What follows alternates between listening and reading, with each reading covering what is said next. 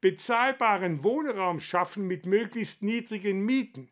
Genau das hat sich das Mietshäuser-Syndikat vorgenommen. Bei den Wohnprojekten, die dort Mitglied sind, gehören die Häuser denjenigen, die darin wohnen. Sie zahlen zwar Miete, aber nur so viel wie nötig ist, um Unterhalt und Kreditzinsen zu finanzieren. Das heißt, die Mieten orientieren sich auch nicht am Markt. In Tübingen gibt es bereits mehrere selbstverwaltete Wohnprojekte, die bekanntesten in der Schellingstraße und Lu 15. Doch jetzt entsteht auch ein selbstverwaltetes Wohnprojekt in Reutlingen. Den Bauantrag haben die Mitglieder am Mittwoch Oberbürgermeister Thomas Keck übergeben. Reutlingen Kaiserstraße 39. Ein leerstehendes, dringend sanierungsbedürftiges Gebäude. Hier soll das selbstverwaltete Wohnprojekt entstehen. Dahinter ein baufälliges, derzeit eingerüstetes Haus. Es soll abgerissen und durch einen Neubau ersetzt werden. Hinter dem Projekt steht der Fanclub Kollektives Eigenheim.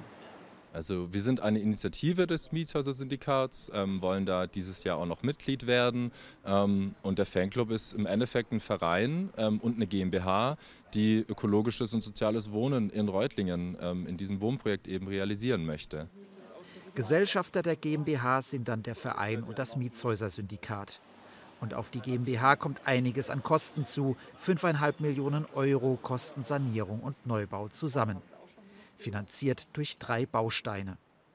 Zentral sind die sogenannten Direktkredite, wo Einzelpersonen, die uns unterstützen möchten, Geld investieren, ähm, eben auch verzinst.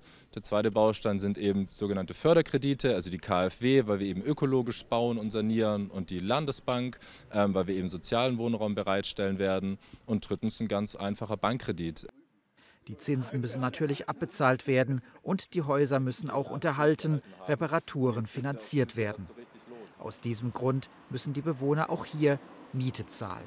Es ist im Endeffekt ist man Mieter und Vermieter zugleich in so einem MHS-Projekt. Ähm, das Schöne daran ist, dass man über alles mitbestimmen kann in der Gemeinschaft, was passiert. Das heißt, man wird auch nicht einfach rausgeworfen oder es wird nicht einfach die Miete erhöht. Man kann alle Prozesse nachvollziehen, ähm, aber man ist eben auch Mieter. Mit der symbolischen Übergabe des Bauantrags am Mittwoch an Oberbürgermeister Thomas Keck ist ein wichtiger Schritt auf dem Weg zur Realisierung des Wohnprojekts erledigt. Ich finde es sehr positiv, weil es äh, die Basis des Wohnens, der Art zu wohnen in Reutlingen verbreitert. Und das ist äh, mein Ziel. Und ähm, deshalb habe ich es auch äh, so gut ich konnte unterstützt. Und äh, muss sagen, also Respekt vor den handelnden Personen.